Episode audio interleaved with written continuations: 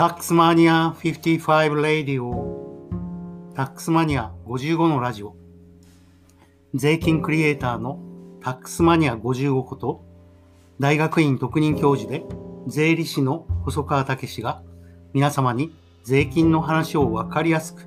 噛み砕いて伝えていきます。映画プロレス UFO その他の話を材料に税金にまつわる話も奇数回していきます。本日は第52回。偶数回ですから税金の話をしようと思ったのですが、え朝からユーデミーの録音をしていて、あまりにも税金の話ばっかりだったので、少し違う話をすることにいたしました。え私が、え小学校の時の思い出、剣道少年のお話をしたいと思います。これは2007年12月1日に私がやっていたタックスマニアの健康日記に掲載し、非常に評判が良かったので、これからアメブロに再掲載したいと思っているお話です。先日、2007年の12月頃だと思います。タックスマニア55の両親、えー、私は行けなかったんですが、その両親と陽子先生、私の妻ですね。この3人が江東区木場にあるおかめにお寿司を食べに行きました。そして、タックスマニア55の父からタックスマニア55の少年時代の剣道の話を陽子先生はくどくどと聞かされたそうであります。私の父はもう亡くなりましたが、タックスマニア55の剣道の試合をそれはそれは細かく覚えていて誇らしげだったそうです。無気力少年だったタックスマニア55は広島の肘山小学校の5年生から剣道を始めたのですが、えどういうわけか、みるみる腕を上げ、1年足らずで広島地区ではかなり有名な剣道少年になったのでありました。周囲の態度もガラリと変わりました。あいつがねーって感じです。タックスマニア55の父親が見学に来た時も、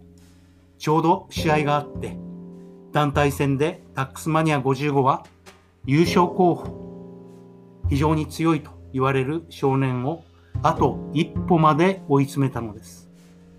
ところが、なぜか終了間際に固定を取られるという微妙な判定により、引き分けに終わりました。タックスマニア55が試合開始早々、出会い頭の小手で一本を取ると、会場はざわざわと異様な雰囲気に包まれたのを覚えています。子供の頃からこれしかないと剣道に打ち込んできたその優勝候補が無気力少年でようやく小学校5年から剣道を始め、防具をつけたばかりのタックスマニア55に徹底的に打ち込まれて、もう少しで負けそうになり、やっと引き分けたのであります。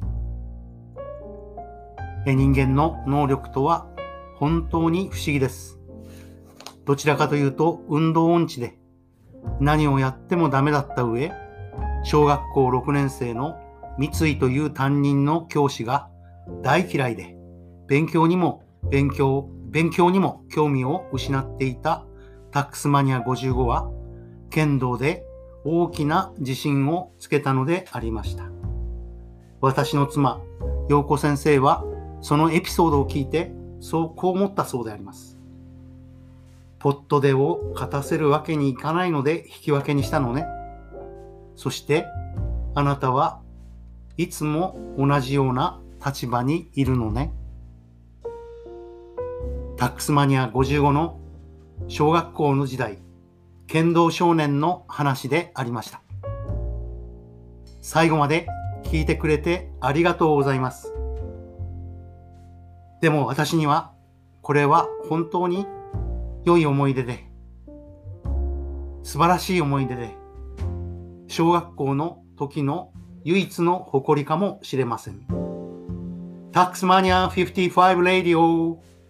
最後まで聞いてくれてありがとう。また聞いてくださいね。